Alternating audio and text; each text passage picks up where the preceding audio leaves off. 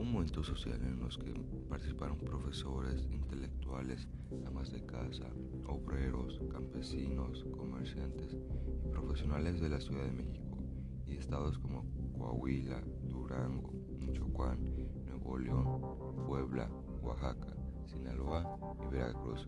constituidos en el órgano director movimiento denominado Consejo Nacional de Huelga. Dicho, este órgano, el plegio CNH al gobierno de México con demandas específicas como la libertad a presos políticos y la reducción o eliminación del autoritarismo. De fondo, el movimiento buscaba un cambio democrático en el país tras décadas, en un partido gobernante,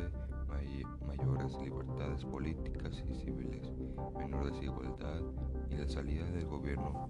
Partido Revolucionario Institucional, PRI. Desde sus inicios, el Estado mexicano caracterizó el movimiento como intento de derrocar al gobierno, argumentando que sus participantes eran terroristas, delincuentes o un peligro para la seguridad nacional.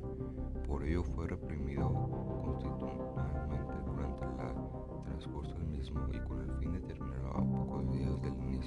Juegos Olímpicos de México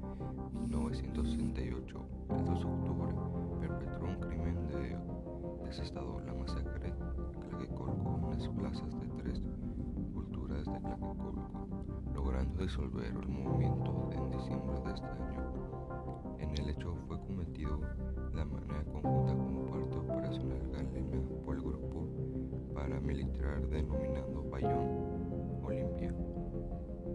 Dirección Federal de la Seguridad, la llamada entonces Policía Secreta y Ejército Mexicano en contra de la manifestación convocada por el CNH,